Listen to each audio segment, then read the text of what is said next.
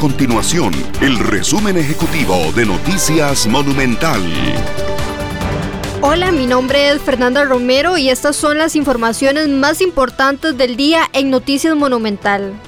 El organismo de investigación judicial busca detener a 27 personas sospechosas de integrar una banda criminal dedicada al tráfico de drogas y al lavado de dinero por medio de licitaciones en obra pública de acueductos y alcantarillados AIA en el Pacífico Central.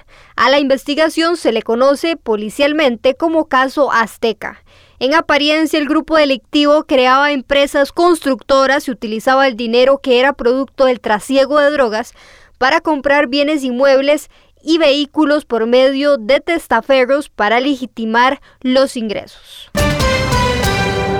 En enero del próximo año nuestro país experimentaría una cuarta ola de contagios de coronavirus, según lo proyectan expertos en la materia.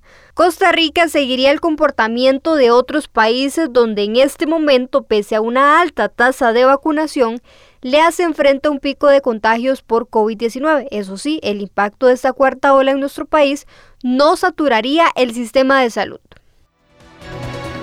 Estas y otras informaciones usted las puede encontrar en nuestro sitio web www.monumental.co.cr. Nuestro compromiso es mantener a Costa Rica informada.